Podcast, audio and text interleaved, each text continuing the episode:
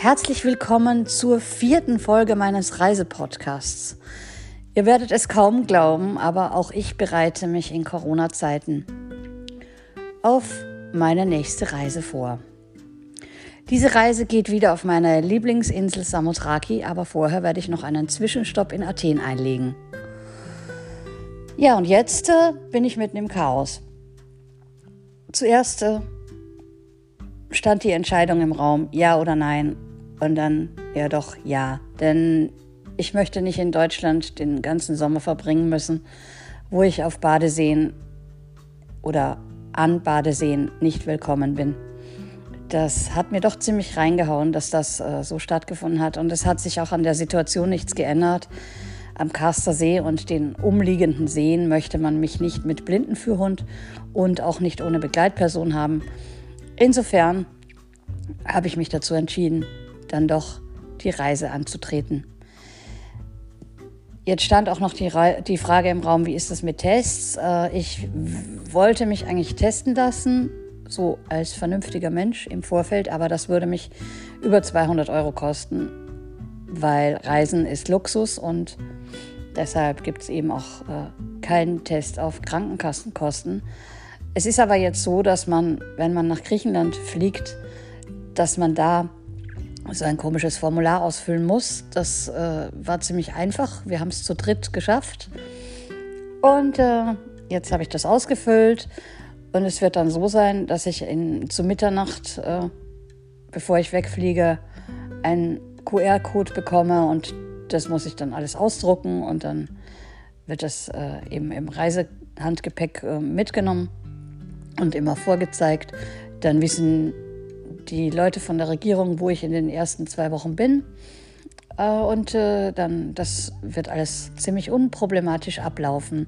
Ob ich dann getestet werde, das werde ich dann erleben, weil das weiß man im Vorfeld nicht. Jetzt stehen hier im Raum drei Koffer. Einer für Klamotten, einer für andere Sachen, die das Camping betreffen, obwohl das meiste Campingzeug von mir eigentlich schon auf Samothraki liegt, aber es gibt immer wieder Sachen, die mitgenommen werden müssen. Ich überlege auch gerade noch, ob ich mir einen Campingwasserkocher kaufe. Äh, das ist so gerade der Plan. Weil gerade kann ich noch, weil ich fliege am 20. Das heißt, diese Woche muss ich alles besorgen, was mit soll. Das meiste habe ich aber auch schon. Es gibt aber ein paar Sachen, die müssen wir dann in Athen besorgen, meine Freundin Sabine und ich.